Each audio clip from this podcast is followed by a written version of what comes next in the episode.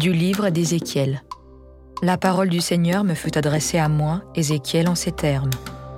Fils d'homme, prophétise contre les pasteurs d'Israël, prophétise.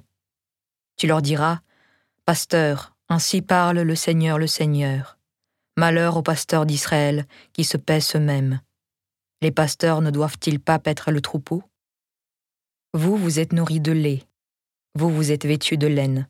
Vous avez sacrifié les brebis les plus grasses mais vous n'avez pas fait paître le troupeau. Vous n'avez pas fortifié les brebis chétives, soigné celles qui étaient malades, pensé celles qui étaient blessées. Vous n'avez pas ramené celles qui s'égaraient, cherché celles qui étaient perdues. Mais vous les avez régies avec violence et dureté. Elles se sont dispersées, faute de pasteurs, pour devenir la proie de toute bête sauvage.